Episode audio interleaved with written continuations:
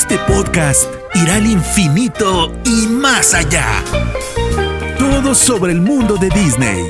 Desde análisis sobre películas y series, coberturas, entrevistas y experiencias personales, hasta controversias, datos históricos y curiosidades. Esto es Experimento 626. Ohana significa familia. Con Diana Su. Bienvenidos al episodio número 55 de Experimento 626, un podcast dedicado a todo lo que tiene que ver con el universo de Disney. Yo soy Diana Su, me pueden encontrar en redes sociales como arroba guion bajo Diana Su. Y no olviden usar el hashtag de este podcast que es Experimento 626 para que nos comuniquemos.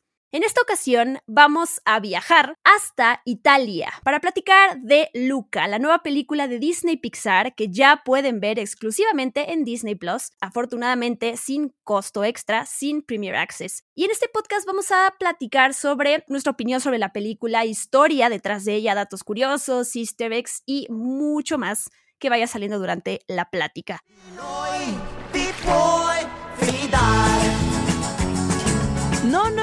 Acercaremos a la superficie, ¿está claro? Todo lo bueno está en la superficie. Me hace muy feliz que en esta ocasión, para platicar de todo esto, me está acompañando alguien a quien quiero muchísimo, a quien admiro muchísimo y que tengo la fortuna además de trabajar con él. Él es conductor y fundador de Cinemanet, eh, que tiene otros podcasts temáticos por ahí sobre Seinfeld, sobre James Bond. Al rato nos va a platicar de ellos. También colabora en Cine Premier, también colabora en Cinematempo. Charlie del Río es fan de Disney y además trabajó en los parques, al igual que yo. Esa es otra historia que vamos a contar en otro momento. Ah, y también está en el programa de, de estudio de dedicado a Disney. Bienvenido, Charlie, a Experimento 626. ¡Por fin! Querida Diana Su, encantado eh, de estar aquí. No sabes qué padre y qué emoción me da. Te agradezco todas tus palabras, qué linda eres. Creo que exageras un poco, pero gracias, gracias por todo. Y siempre ha sido un honor y un placer compartir micrófonos y pláticas contigo, porque desde que coincidimos a través de Cine Premier, cuando tú estabas trabajando allí de planta y yo era, bueno, yo sigo siendo colaborador, pero en ese plan nos conocimos, eh, de verdad que hemos encontrado muchos vasos comunicantes. Y bueno, el día que supe que habías trabajado también en Disney fue cuando ya se rompió, se, rompió la línea espacio-temporal. Charlie, al igual que yo, es fan de Disney, es fan de, de, todo y eso me encanta, ¿no? Que podamos platicar de cualquier tema desde un punto de vista de investigación, de periodismo y de fans del cine y de las series. Así que mm, él es Charlie del Río para quienes no lo conozcan y para quienes sí, a lo mejor ya me han escuchado platicar con él en Cinemanet, donde también formo parte de esa increíble familia. Pero bien, como ya dije, vamos a platicar de Luca, esta nueva película de Disney Pixar. Charlie, ¿cuáles fueron tus primeras impresiones sin ahondar en cada detalle? ¿Qué sentiste cuando terminaste de ver la película? Te quisiera decir las impresiones antes de haber terminado la película, porque yo creo que llevaba media hora y no estaba no estaba impactado, no estaba sorprendido, me sentí un poquito decepcionado y al llegar a ese final que me parece súper emotivo, me quedé muy conmovido y días después seguía yo pensando en la película. Son de esas películas que me gustan más a los dos o tres días de haberlo visto que acabándola. No sé si me expliques si te ha pasado. Sí, totalmente. A veces por eso ver una película una segunda o tercera vez sí hace que cuadre como también tu crítica completa de realmente lo que lo que te provocó una película. Sí, sí, y además hay que procesarla. Por eso también es muy extraño y nos pasa muy constantemente en las funciones de prensa. Acaba la función de prensa, escribe tus comentarios aquí. Y no sé si sean los mejores comentarios esos. Totalmente, qué bueno que lo mencionas porque a mí sí me, ha, dado, me ha dado pena yo misma. Eh, a veces, tal cual, el comentario que escribes, porque además te piden un comentario súper breve sobre la película, y días después o semanas después, cuando además agarran tu comentario y lo publican en una imagen muy bonita para promocionar la película, que tú dices, ¡Ah!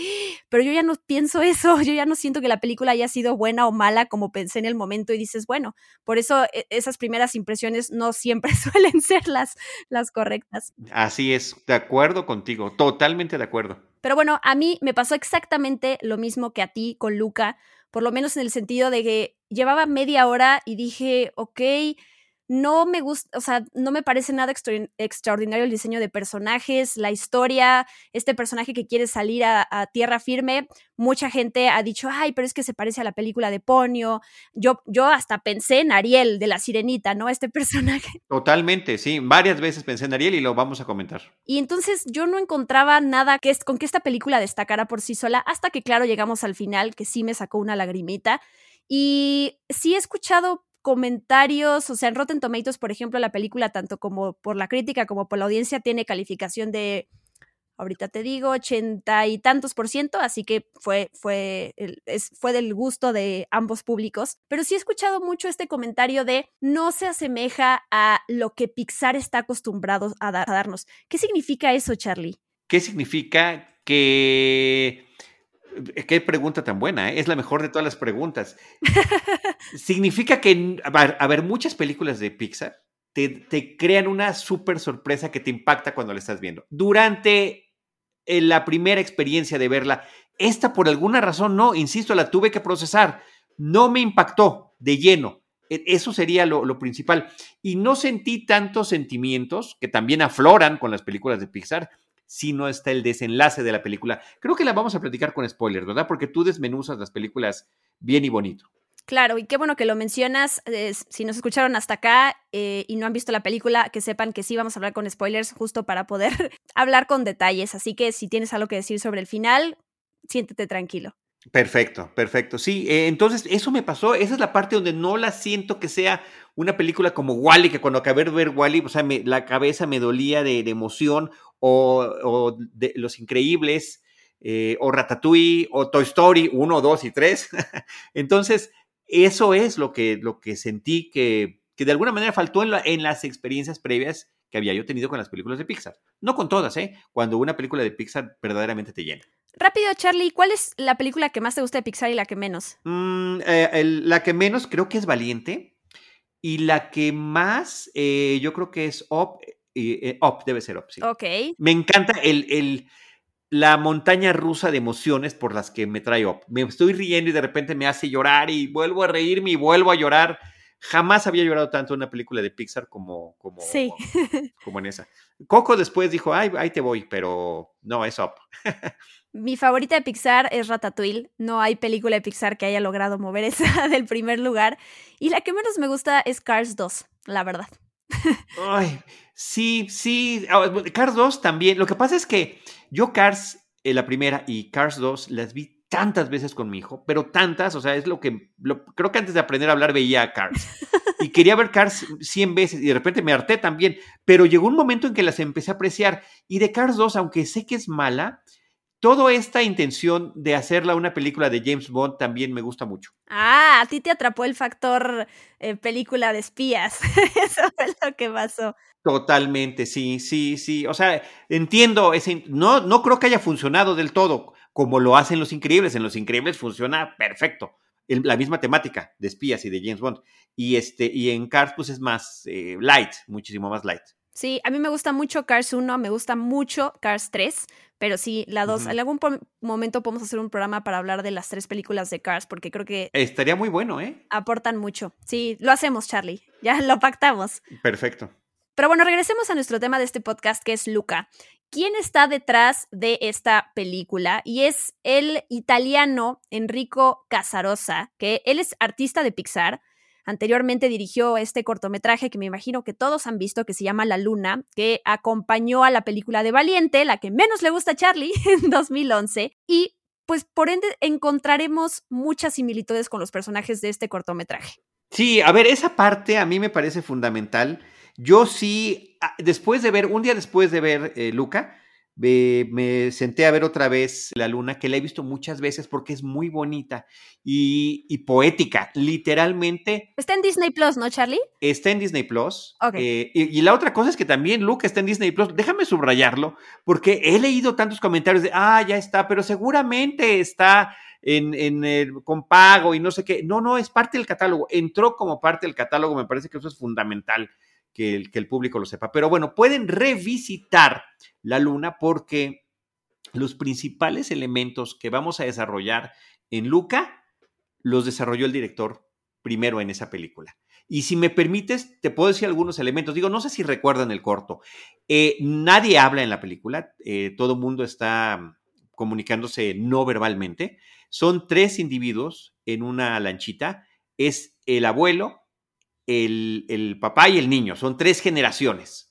Los tres con boina, el barquito, la lanchita, dice la luna, están navegando de noche, a, eh, justamente acercándose, esperando que salga la luna, y cuando la luna sale, avientan el, el eh, ¿cómo se llama lo que, con lo que se detiene el barquito? ¿Anzuelo? El, no, pues, no, el, ay, la, el ancla. El ancla, exacto. El ancla. Avientan el ancla hacia la luna.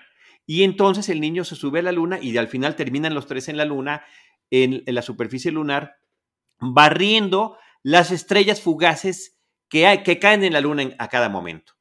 Y después de que la barren, la dejan en la forma de C que conocemos. Entonces, ese es el trabajo que hacen ellos. Pero en el Inter está la situación de que, pues, es un trabajo que hacen en generación. Son italianos, además, se nota por su, por su vestimenta. De hecho, dice la, el, dice la luna, así viene el nombre de, la, de la lancha en, en, la, en la película. Este, y parte importantísima de, esa película es que el niño está tratando de encontrar su identidad. El abuelo, por ejemplo, y en una cosa tan sencilla que me encanta que es una película donde no hay diálogo.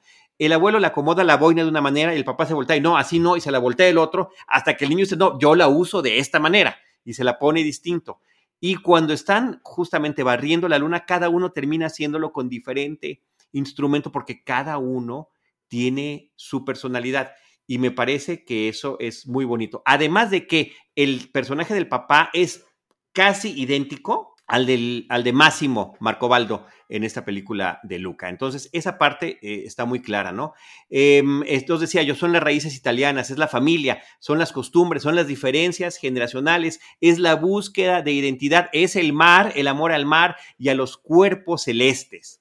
Entonces, todo eso está allí en la luna y está también temáticamente y también visualmente en Luca. De hecho, la película de Luca arranca con dos personajes con boinas navegando en la noche bajo el cielo estrellado, con una canción, con una canción eh, que se llama Un beso a medianoche que habla de la luna, la luna a medianoche. Es que conocer el detrás de cámaras, el detrás del equipo de, de una película o de una serie, siempre vas a entender mucho más el por qué está presentando algo. Puede que te guste o no el, pro, el producto final, pero a mí por eso siempre me encanta dar a, dar a conocer y no y compartir estas historias que nosotros luego tenemos oportunidad de conocer por nuestro trabajo con la gente, porque sí siento que se aprecia mejor conociendo las cosas. Me encanta que platiques toda esta historia de, más bien recordar sobre este cortometraje de la luna para que la gente ahí lo cheque en Disney Plus, eh, pues lo, lo vea ya con otros ojos. Y qué padre cuando descubrimos como espectadores, Diana Su,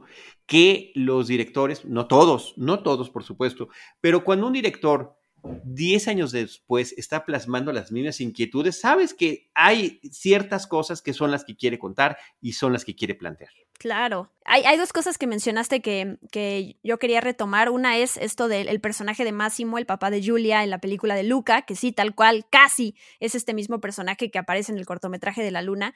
Y a, a Enrico en la masterclass que pude estar en donde él platicó y dio una presentación sobre, sobre la historia de dónde surge Luca, que por cierto fue eh, Omar Chaparro, que tiene un, cameo en Luca, hace del tío, la voz en español. Él fue el que estuvo moderando esta plática. Bueno, él le preguntó, oye, vi que está este mismo personaje en el cortometraje y en la película. Y bueno, el, director bromeando dijo, sí, es que contraté al mismo personaje, ¿no? Para, para mi película animada. Y dice, si yo hiciera otra película después o un corto, lo que sea, me gustaría incluir otra vez esta conexión, ¿no? Como que este personaje que ya se vuelve este eh, referente o este chiste recurrente, en, en, en este caso en, pues, en lo que haga Enrico. Así que si hace algo más y lo, ve, y lo vean, y más bien encuentran a Máximo, ya saben por qué fue. Y la otra cosa que tú mencionaste sobre hacer hincapié en que Luca está en Disney Plus sin costo extra, quiero decir dos cosas. Una, leí por ahí que empleados de Pixar estaban un poco molestos con la decisión de que Disney sacara otra película de Pixar directamente en Disney Plus después de Soul, porque ellos dijeron, bueno, la, durante la pandemia, perfecto, ok, sacaron Soul y entendemos por qué directamente en Disney Plus, pero ahorita ya que además hay vacunas en Estados Unidos, sobre todo, más gente vacunada, pues como que sen, sentían que Disney no le estaba dando ese lugar especial o como que esa importancia a películas de Pixar, porque es la segunda que sacan en Disney Plus. Esto es todo un tema muy grande, ¿no? Disney acaba de crear un nuevo grupo de personas que se dedican únicamente a ver a dónde van los contenidos, ¿no? Marvel hace el contenido y ellos deciden si va a los cines o a streaming o a, la tele, ¿no? Lo mismo con Pixar, lo mismo con Lucasfilm, lo mismo con todos. Y están probando, pero bueno, me, me parece importante escuchar a esta gente quejándose. Y la otra es que qué, tan confusa ha sido la estrategia que han manejado que mucha gente, también yo leí que, que decían no voy a ver Luca porque no quiero pagar Premier Access y no tiene costo extra, ¿no? Entonces, por más que en los pósters venga, es como un foco rojo, digo, el señor Bob Chapek no nos está escuchando aquí, pero, pero de decir no está funcionando tu estrategia porque la gente ve el logo de Disney Plus y ya lo relaciona con Premier Access si es algo original, entonces Exacto. Eh, hay, que, hay que modificar eso, ¿no? Porque la gente, hay mucha que no, habrá, no va a ver Luca porque piensa que tiene que pagar. Exacto, y que, y que sí, que está con esa idea, eh, no hay esa claridad. Eh, y ahora también, qué bueno que haya un equipo que se dedique a decidir a dónde van las cosas, pero también pensemos que tiene que ver con la pandemia. Llevamos un año y meses de esta pandemia por COVID-19 y efectivamente las condiciones externas son otras.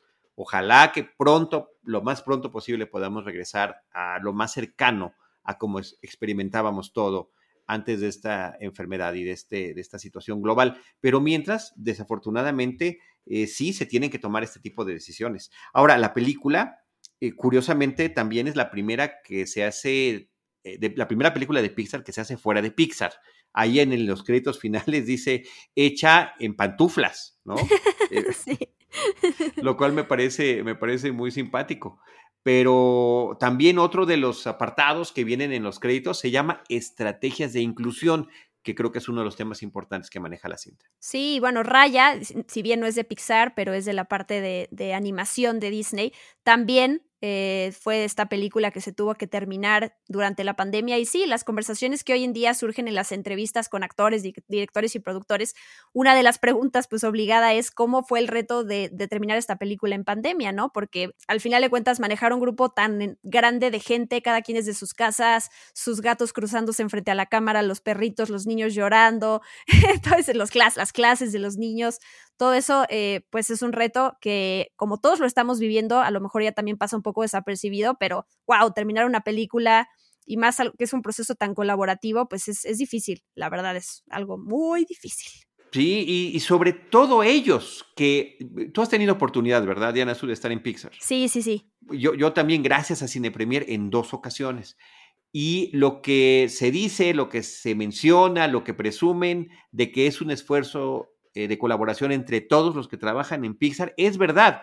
Y entonces cada quien hace su chamba y de repente se reúnen todos para que todos opinen sobre el tema, eh, ¿no? De fondos, de iluminación, de historia, de, de, cualquier detalle de la película.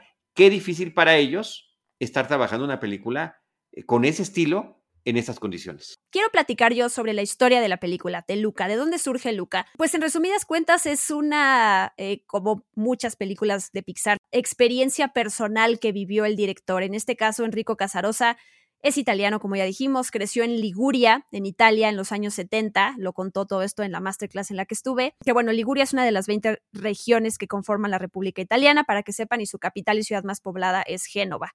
Pero bueno, durante esta presentación, Enrique, Enrico enseñó unas fotos del lugar en donde él creció y donde estuvo en los veranos y es, es increíble cómo es idéntico al pueblo que vemos en, en, Luca que se llama Porto Rosso. Pues él pasó los veranos ahí, entonces todas esas memorias que él tuvo, el helado, el espagueti, la música, la Vespa, por supuesto, pues quería él junto con su equipo de Pixar transportar a la gente a esas memorias de la infancia en el verano en Italia, que pues obviamente muchos de nosotros, claro que no hemos experimentado eso, pero que cerráramos los ojos y pudiéramos oler, ¿no? Pudiéramos sentir, pudiéramos, pues tal cual transportarnos a ese lugar. Creo que eso se logra. Totalmente, totalmente. El, pueblo de la película es inventado basado en diferentes pueblos de una misma parte de la Riviera Italiana, donde él pasaba estos veranos. Pero sí, cuando ves las fotos son impresionantemente parecidos. Sí, y a ver, ya tenemos entonces el elemento del pueblo, ¿no? Porque así, así se empieza más o menos a gestar la idea el concepto para al final empezar a hacer una película. Ya tienen el pueblo ubicado, bueno, como dices, ¿no? El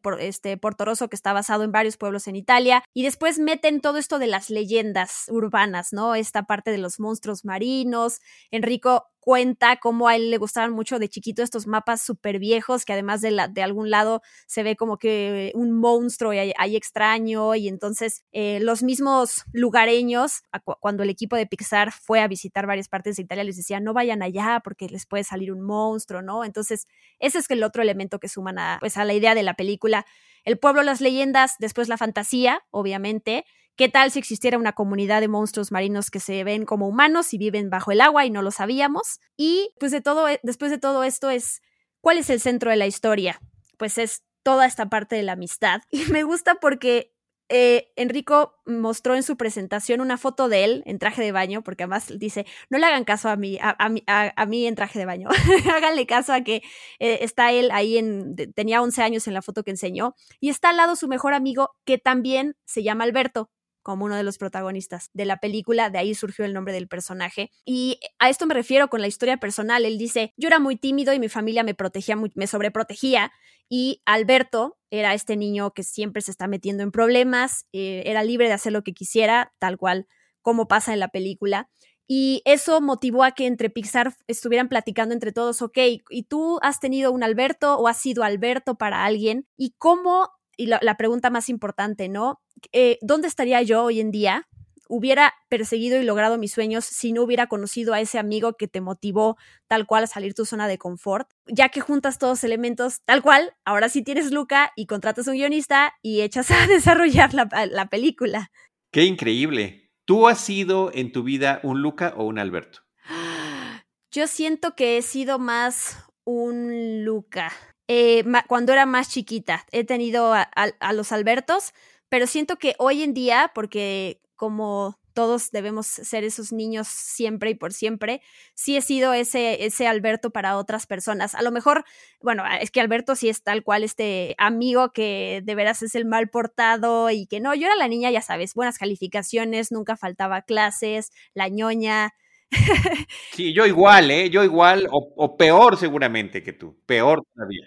Tal cual. Súper introvertido, pero sí hubo, y qué bueno que lo dijiste en plural, porque efectivamente no es uno, son varias personas que vas conociendo en diferentes momentos de tu vida que te dicen, oye, aviéntate, si no, no lo vas a, aquí te vas a quedar.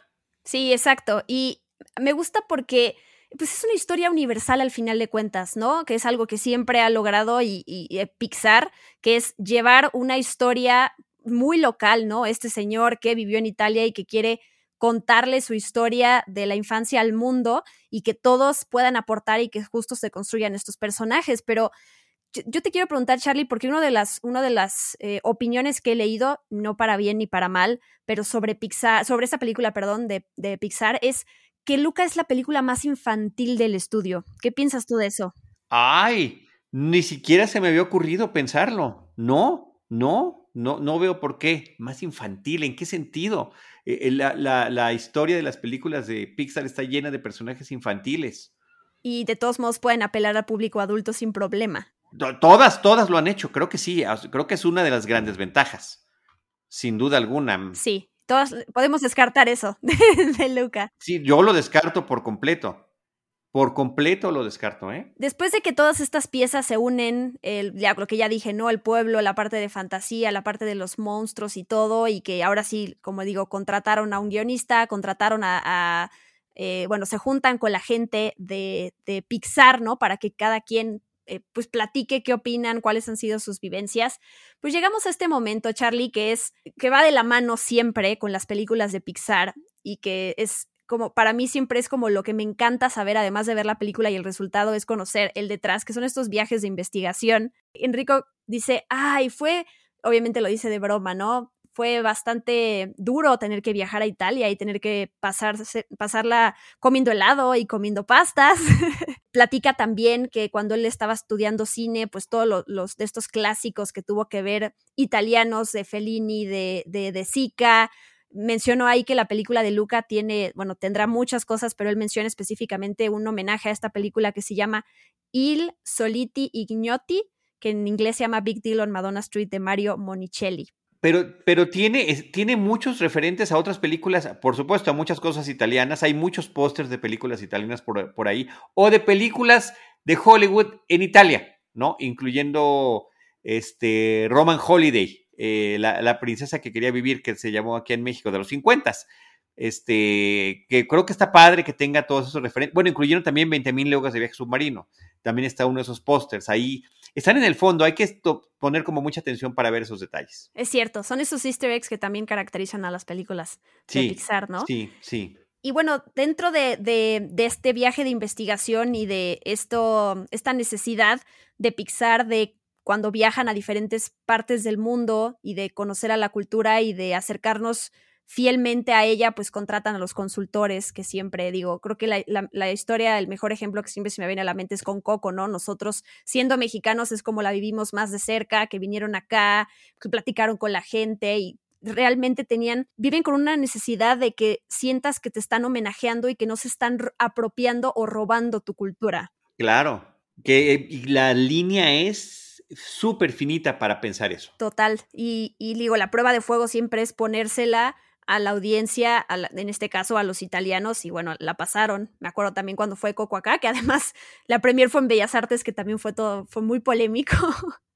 Pero bueno, creo que em, en ese sentido saben la cantidad de trabajo que tiene que haber siempre para pues mantener em, que se sienta que estoy tratando de homenajear a tu país y tus culturas, y digo la cultura y la tradición, pero dentro de eso pues está el idioma, ¿no? Esta película que está, está sumando el idioma italiano en medio del inglés, estas frases increíbles como, digo, las voy a decir en inglés, pero eh, que dicen como, What's wrong with you, estúpido? O Santa Mozzarella o Ricota, ¿no? Me gusta mucho, además de que está presente la comida todo el tiempo, que luego en, para los gringos el hacer estas, ya sabemos lo que pasa cuando son películas en otro idioma, que es como, como que hay un cierto rechazo a eso, ¿no? Entonces me gusta que esté presente la intención de querer mezclar estos idiomas, porque además pues la película eh, se desarrolla en Italia. Sí, ciertamente no está en italiano, pero sí está haciendo lo que, no- bueno, si fuera en nuestro caso sería el Spanglish, ¿no? Aquí sería el, el Italianish o alguna cosa así, que creo que le funciona bien. El silencio Bruno, que además se convierte en, en un elemento importantísimo de, de la película, esta forma de decirle, tienes que callar esa, esa parte tuya negativa que te dice que no avances, dile silencio. Y es el silencio Bruno. Me encantó eso. Y, creo que además algo muy importante de, cómo lograron aterrizar esa idea de callar a tu, a tu persona interior que te dice no, no puedes o, o que es inseguro, es cómo le explicas ese concepto como del, le llaman el síndrome del impostor a los niños, ¿no? ¿Cómo, le, cómo les enseñas a silenciar esa parte que, que llevan, que los retiene y que no los deja hacer cosas? Y a mí me encanta, o sea, digo, yo ya soy un adulto, pero siento que, no sé, tu hijo Charlie, si se, si se quedó con ese concepto, con esa idea de no, silencio, Bruno. Sí, sí, sí. No, o sea, a él le gustó muchísimo la película. Le gustó eh, primero que a mí, por decirlo de alguna manera. Pero y res- te resaltó algo, se terminó la película y te dijo como de, oye, esto me gustó muchísimo, algo, o algo que en los siguientes días como recordara. Lo, lo más importante es, eh, papá, eh, tenemos que seguir aprendiendo a respetar a todos, sean como sean. Qué bonito. Y creo que ese es el tema principal de la película. Claro, O sea, si eso fue lo que se le quedó, o sea, yo estoy encantado. cumplieron. Totalmente, totalmente, porque ese es el tema de la película. Ese es, ese es el tema que no está en la luna y que se convierte con todos los elementos de la luna, más este, en, en- en el porqué de la cinta. Vamos con los actores de voz. Sí, voy a ir con los actores de voz en, en inglés, ¿no? Jacob Tremblay, que es la boca de, la, perdón, la, la voz de Luca. Jack Dylan Grazer es Alberto. Emma Burnham es Julia, que además ella, a diferencia de ellos dos, e- es, es nueva en esta industria. La encontraron ahí en, no sé si hicieron casting o era conocida de alguien, pero cerca en, en San Francisco, tal cual, cerca de Pixar.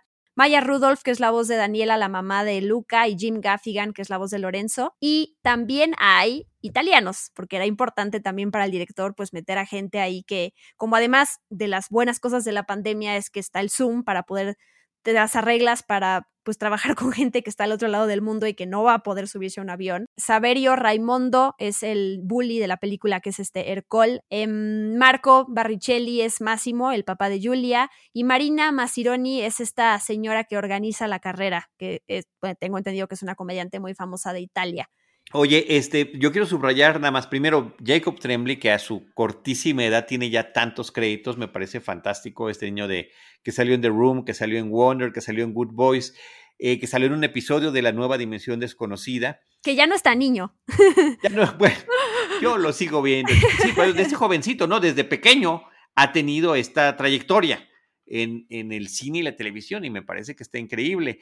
Y bueno, que va a ser la voz de Flounder en la nueva versión de, de, La Sirenita, de The Little Mermaid, la live action. Sí, a mí se me hace un gran actor porque además se me hace como muy tierno. Tiene 14 años ya, ahorita lo acabo de buscar. Okay. tampoco es un eh, gigante, ¿no? No, pero bueno, de tener 7 a tener 14, sí, me acuerdo que lo vi en la conferencia de prensa y dije, ¡Wow! ¡Ah! Ya es un puberto.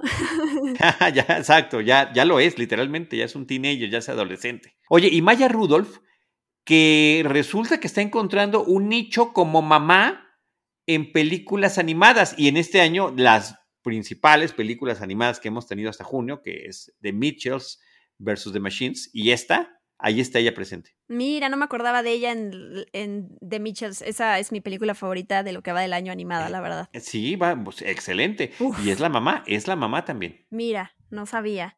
Pero bueno, más allá de cuál es tu voz favorita, es ¿qué opinas del diseño de personajes? Que yo siento que es algo que también a mí me impidió conectar con ellos, porque no sé, Pixar también innova en su manera de animar, en su manera de proponer como a estos personajes, dependiendo del mundo en el que vivan, y a mí se me hizo como, no sé, na nada nada diferente, nada innovador en ese sentido. Nada espectacular. Sí. Y esto tiene que ver sobre todo, hablábamos tú y yo de esa primera media hora, en esa primera media hora cuando se está estableciendo la forma en la que vive Luca en su entorno marino, eh, es una criatura marina fantástica, es, eh, son seres de, de, de cuatro extremidades, cola, o sea, yo les veo hasta carita de ajolotes. Si fuera en México. Sí, sí, sí, sí, sí. Si fuera en México sería en Xochimilco, ¿no? En vez de la, de la Riviera Italiana sería en Xochimilco y serían ajolotes grandotes.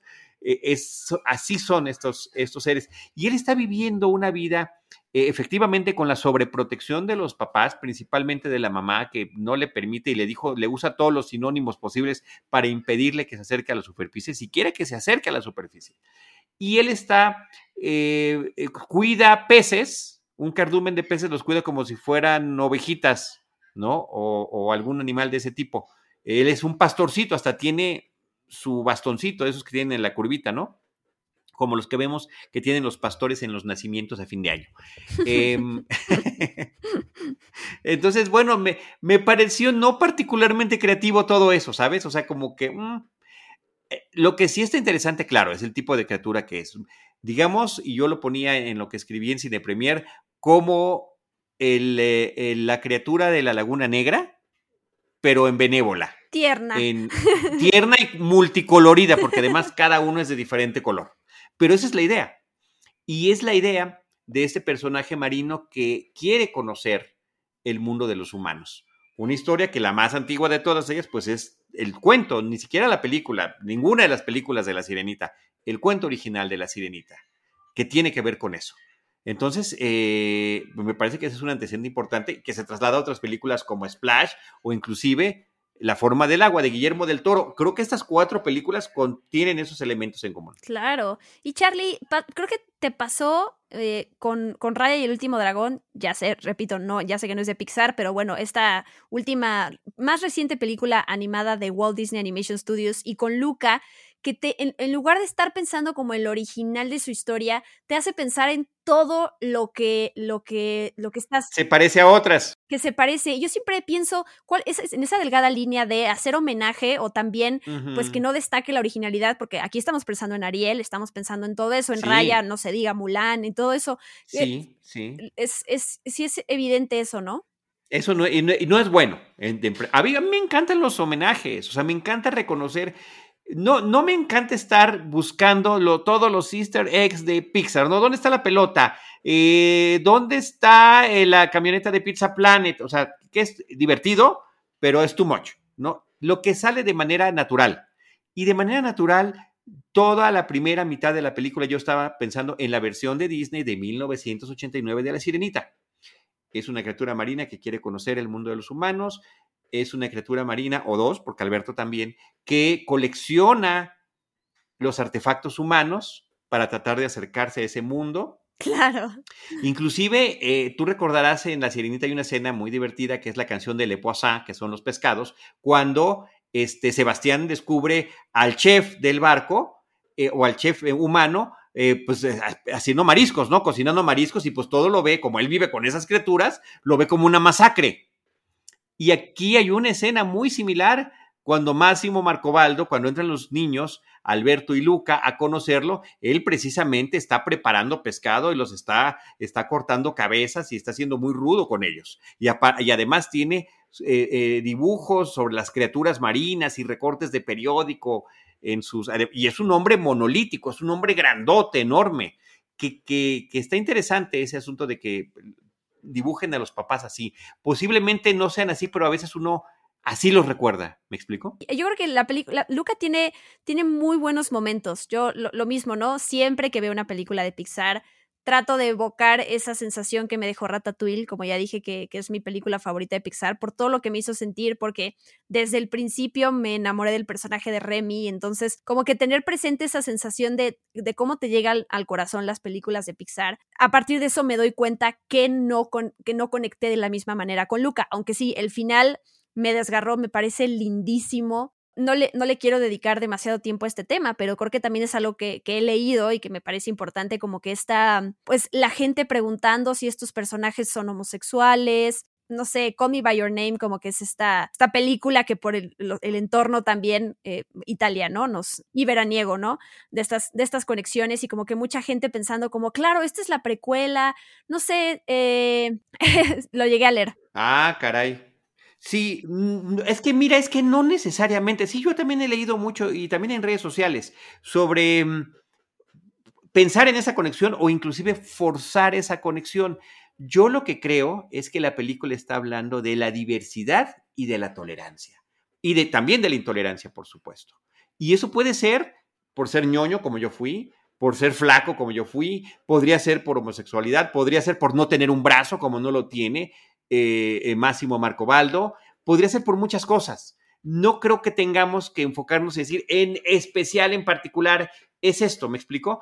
Creo que lo interesante es eso. Eh, la pregunta es, ¿no? Para los humanos, ellos son los monstruos marinos y para, para ellos, para las criaturas del mar, pues estos son los monstruos de la tierra. ¿Cómo encontrar ese, esa, esa situación de la empatía y cómo reconocerse en el otro? Es eso, a partir de las diferencias, ajusta la diferencia a la que te queda, simple y sencillamente. Y la frase que dice la abuela, que me parece que es la más poderosa de la película, eh, la voy a parafrasear porque no recuerdo las palabras exactas, pero lo que dice es, mira, eh, habrá gente buena y mala en el mundo, pero él ya, ya aprendió a encontrar a los buenos. Habrá gente que no lo va a querer, ¿no? Habrá gente que no lo va a aceptar, habrá gente que no lo va a tolerar, pero él ya sabe identificar a quienes sí.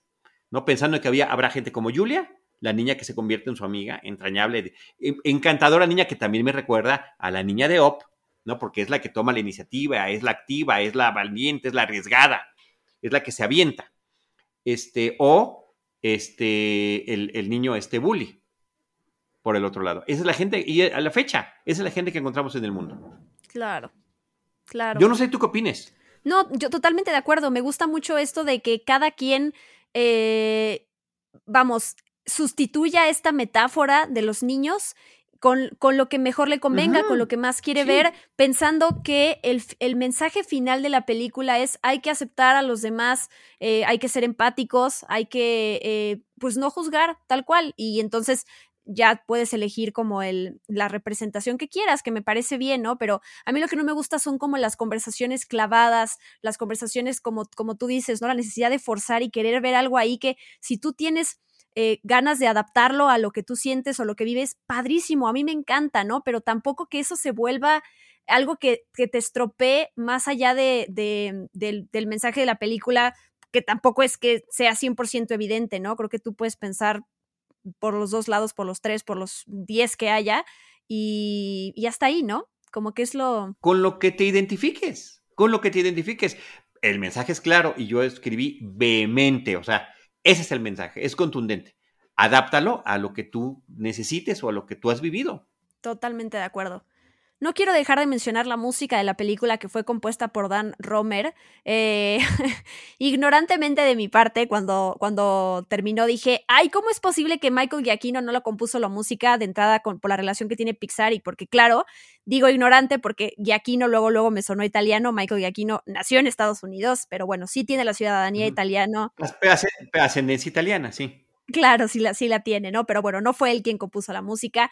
Y para que sepan, Dan Romer compuso la música de series como The Good Doctor, The Atypical, The Maniac, eh, la película de Beasts of No Nation. Y la primera película en la que participó como compositor fue Beasts of Southern Wild, que es una película maravillosa.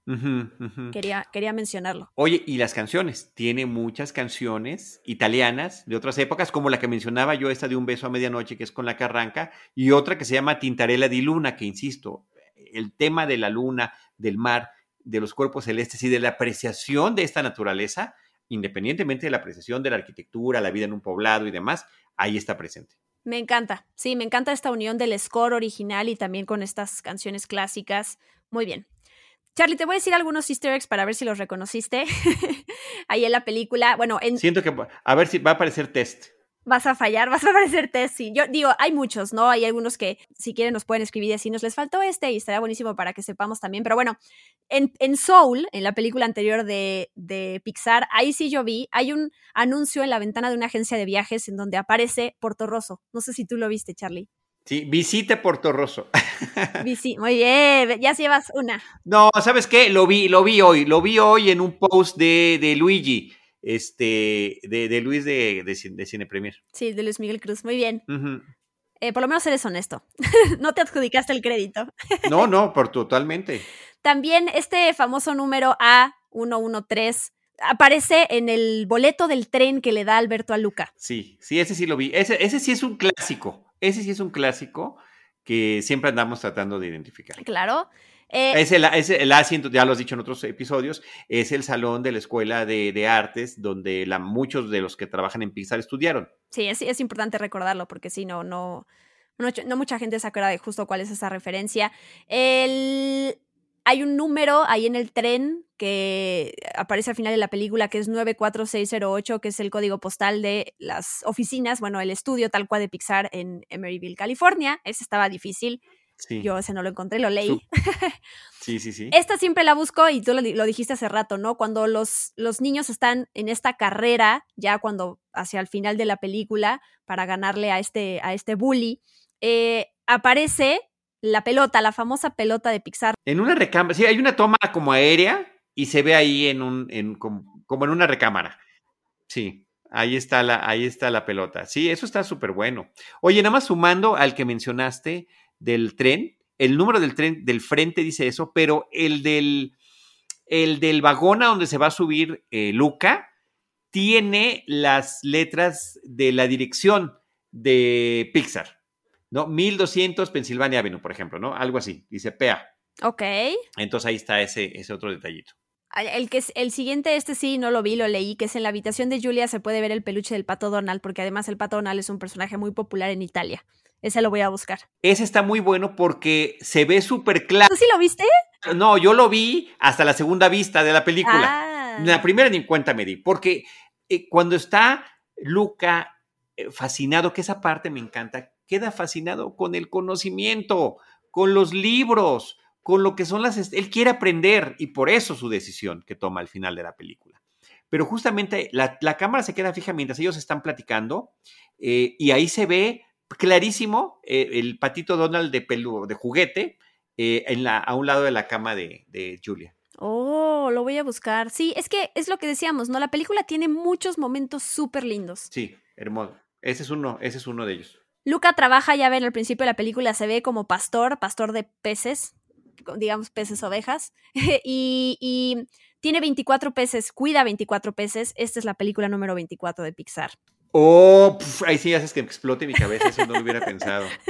Bueno, los nombres de los peces, ¿no? Enrico es uno de ellos como el director, Mona Lisa se llama otra también, y bueno, puros nombres italianos con los pececillos. Y el siguiente dato, Charlie, no sé si viene desde Soul, porque eh, no recuerdo, es uno de estas tradiciones de toda la vida de Pixar es darle un personaje a este actor que se llama John Ratzenberger. Yo de hecho hice un episodio especial Experimento 626 dedicado a todos los papeles y personajes que ha interpretado este actor, desde tener gran participación como Ham en las películas de Toy Story hasta un personaje minúsculo en Coco, ¿no? Porque solo había solo podía haber un cast latino y al final de cuentas lo metieron por no romper la tradición, pero no sé si en Soul tenga esa presencia y menos en la esta de Luca. Y si es así, me rompe el corazón porque están rompiendo con una tradición y, y, Claro, yo te iba a decir, yo no lo vi, eh, dime dónde está. No, pues no, yo tampoco sé. Si alguien que nos escucha nos quiere decir y nos quiere dejar tranquilos, o más bien nos quedaremos tristes por eso. Digo, tenía que pasar,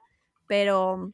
Claro. Eh, ahí escuchen mi episodio porque además cuento de dónde surge toda esta, toda esta eh, tradición, costumbre.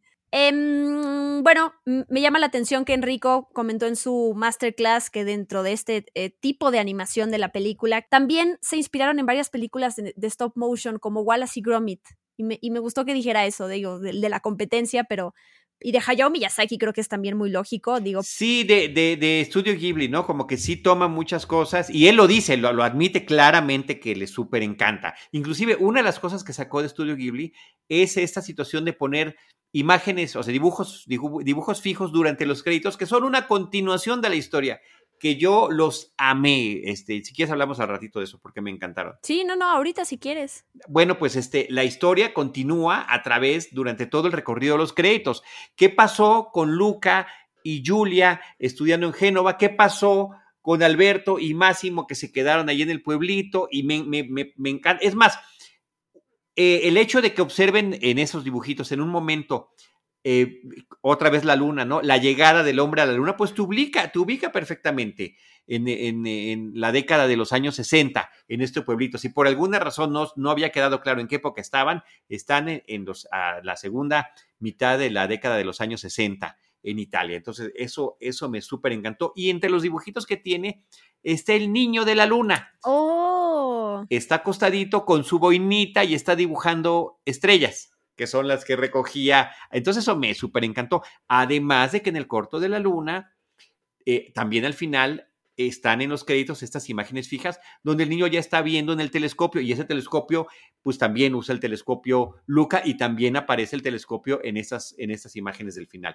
Me súper encantaron. Me encantaron mucho más que la secuencia post créditos por ejemplo. Me pareció más interesante y más creativo y más enriquecedor. Totalmente, sí, esa, esa escena post créditos en donde vemos al tío de Luca, la verdad es que la podrías quitar y no pasa nada, pero sí, o sea, sí. yo... Está chistosa, a ver, sí está chistosa, pero chistosa, punto, ¿no? Es más, lo que el, el, tío es Sasha Baron Cohen en inglés y lo chistoso es que el pececito como que no le quiere hacer caso y nada más con una letrita, como cuando estás en una fiesta y alguien con, el que no quieres hablar te vas alejando así despacito. así es cierto. Me encantó. El pececito es lo máximo en esa escena. Sí, bueno, está bien. Yo ya la iba a quitar del corte final, pero está bien, la dejo porque a ti te gusta la escena. No, sé que por el pececito, por el pececito sí. No, yo como tú, ¿no? Esa todos esos créditos finales se me hicieron preciosos. Yo deseo que toda la gente que haya visto Lucas haya quedado todos los créditos porque son preciosos, porque además, más allá de que se ven lindos, pues te siguen contando la historia de Luca, ¿no? Cómo ya está con, con Julia cuando habla con sus papás, qué pasa con Alberto cuando se queda con el papá de Julia, sí, sí se me hace parte importante de la película. Es un gran complemento y hay detalles así bien bonitos. Acuérdate cuando, acuérdense todos, cuando Alberto va a pescar con Máximo dice, yo quiero un, porque tiene lleno de cuchillos ese, su cinturón eh, Máximo y él quiere su cuchillo y no, no lo deja y, se ve uno de estos dibujos donde le está regalando su primer cuchillo. Otros dos datitos que tengo es eh, Enrico contó ahí en la masterclass que mm, nos pasa a todos de niños que cuando estamos en, no sé, en una cancha, en algún lado, lo vemos todo desde la perspectiva de niños, que es, todo está enorme, ¿no? Y ya cuando volvemos a ese mismo lugar de adultos, eh, pues ya lo ves todo chiquito y ya, ya no es tan espectacular. Y le pasó a eso a él, ¿no? Él contó que justo cuando vivió en, en Italia y cómo pasó los veranos en estos lugares, que todo lo veía inmenso y luego regresó para esta película y también se dio cuenta, bueno, volvió antes, ¿no? Pero pues que no era tan, tan grande como pensaba. Ya para cerrar, otra cosa que le, que le preguntaron en, en la masterclass es, oye, Enrico, ¿tú recomiendas ver la película en, en italiano dijo, o sea, la puedes ver en cualquier idioma, porque además, pues teniendo la, la, facilidad de Disney Plus, pues en realidad ahora sí podemos ver las películas de Pixar en el idioma que queramos como curiosidad, ¿no? Pero él dice, en realidad la película, pues originalmente tiene voz en inglés y se suman estas frases en italiano, pero hay que recordar siempre que porque es importante también verla en inglés, porque las voces, todo está animado para que los labios de los personajes y sus bocas se muevan a partir de lo que está diciendo, ¿no? Que es parte también de la extraordinaria animación y eso no pasa pues con los con el doblaje de otros países porque pues obviamente no no se puede aunque se intenta, ¿no? Pero bueno, quería como que recordar eso. Sí, y es la versión original, tal cual de la película. Ahora un dato curioso por ahí Em, está también sale una foto en esos homenajes al cine italiano que tiene la película, sale una foto de Marcello Mastroianni, la tiene Alberto, eh, ahí en la Vespa que crearon, en esta Vespa, Vespa, que armaron antes de lanzarse hacia abajo en la colina. Este, y en inglés, en inglés, perdón, en italiano, la hija de Marcello Mastroianni es uno de los personajes de la película. Entonces, ese detalle está bonito. Esas conexiones son a mí las que más me emocionan que no te modifica la película, que a lo mejor nunca te enteras y no pasa nada, pero que hay como que esa intención, ¿no? Están padres, sí, sí. Además, ella fue la que dio el permiso para que la foto pudiera aparecer. Además de que también cuando está alguien viendo la tele dormido, este, están pasando una película de eh, con Marcelo. Entonces está padre, son detalles bonitos. Ahí están, dos, dos conexiones entonces tiene ahí con él. Ay, qué increíble. Charlie, no sé si tengas algún otro dato eh, o algo que se nos olvidó mencionar.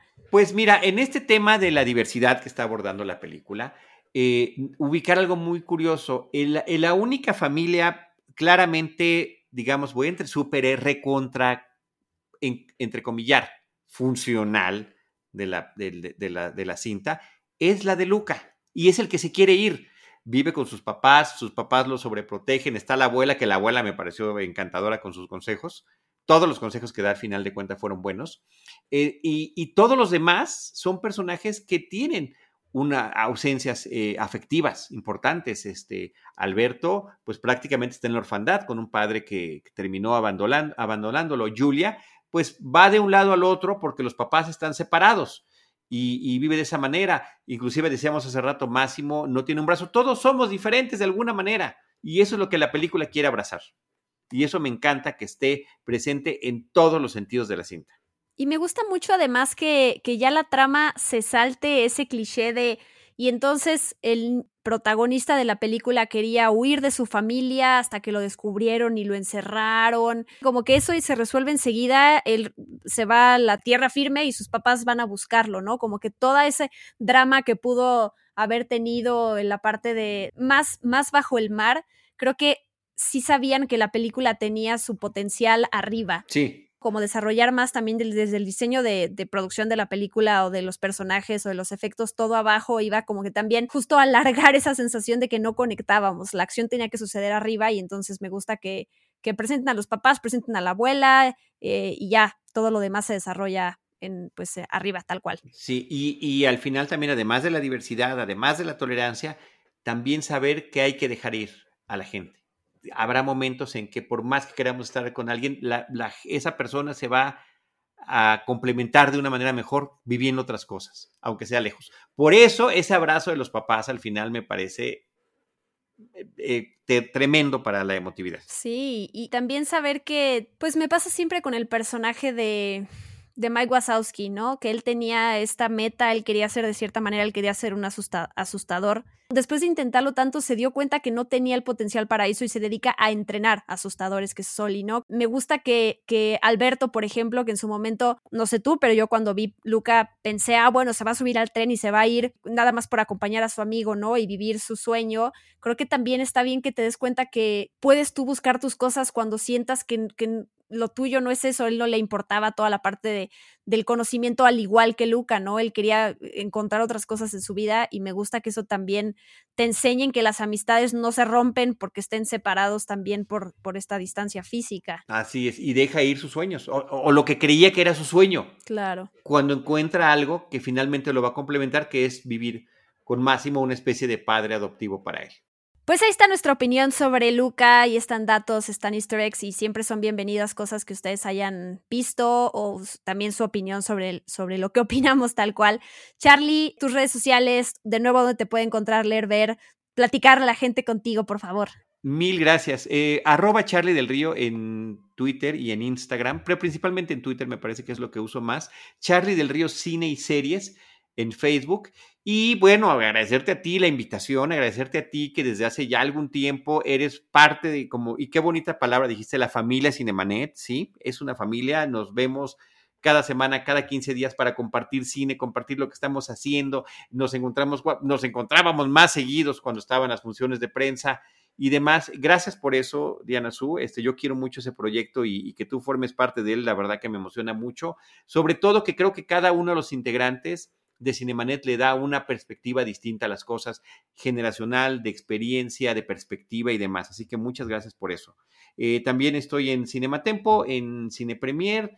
Eh, ahora estamos haciendo un podcast de James Bond, el, de, uno de The Crown, en fin, todo lo que nos gusta compartir ahí lo estamos haciendo. Sí, yo eh, todavía no he tenido oportunidad, pero, pero chequen el de James Bond porque además lo está haciendo con otras dos personas que, que me han abierto las puertas, que yo también quiero, eh, Carlos Gómez Iniesta, Iván Morales, y bueno, hablar de cada una de las películas de James Bond para quienes son fans, que escuchen a otros fans platicar Sí. Platicar sobre eso. Ellos dos han sido Albertos míos, nada más para que, para que quede claro. Y antes de ellos, eh, em, en, ese, en esa línea, digamos, literalmente editorial, eh, eh, Scheffler. Ay, qué, qué, padre. Sí.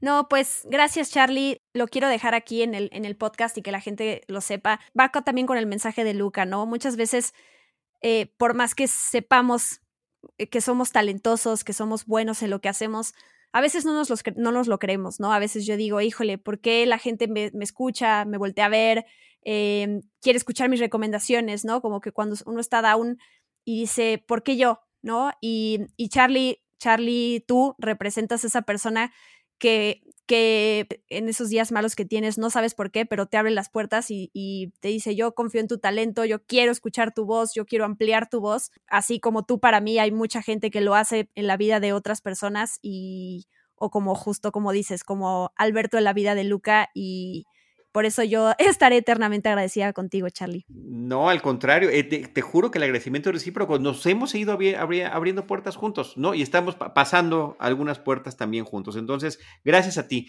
y encantado y feliz de estar por esta primera ocasión aquí en Experimento 626. Así es, ya volverás, Charlie. Tenemos ahí varios, temas en puerta, ya los sabrán después. Ya dijimos Cars. Ese está bueno. Un tema que, me gusta mucho, pero bueno. Muchas gracias de nuevo por acompañarnos en este podcast dedicado a Luca. Gracias, Charlie. Gracias a toda la gente. De nuevo los invito a que nos escriban. Eh, hashtag experimento 626, arroba Charlie del Río, arroba guion bajo de Anazú para platicar sobre Lucas, sobre Disney, sobre lo que quieran y que, bueno, a partir de este podcast pues conozcan también el trabajo de Charlie nos escuchamos, recuerden que estoy haciendo una cobertura especial sobre la serie de Loki también. Cada sábado saco un nuevo podcast sobre el episodio nuevo que acaba de salir de Loki ahí con mi querida Vicky Reptile. Y lo mismo, ¿no? Análisis, easter eggs. A mí me encanta siempre meter todo eso y, pues que la comunicación fluya, aunque seamos dos personas hablando, que entre todos la sigamos en redes sociales. Muchas gracias. Yo soy Diana Su, arroba guion bajo Diana Su, y me despido. Bye bye. Esto fue Experimento 626 con Diana Su. Gracias por acompañarnos. Los esperamos en el próximo episodio. Hakuna Matata.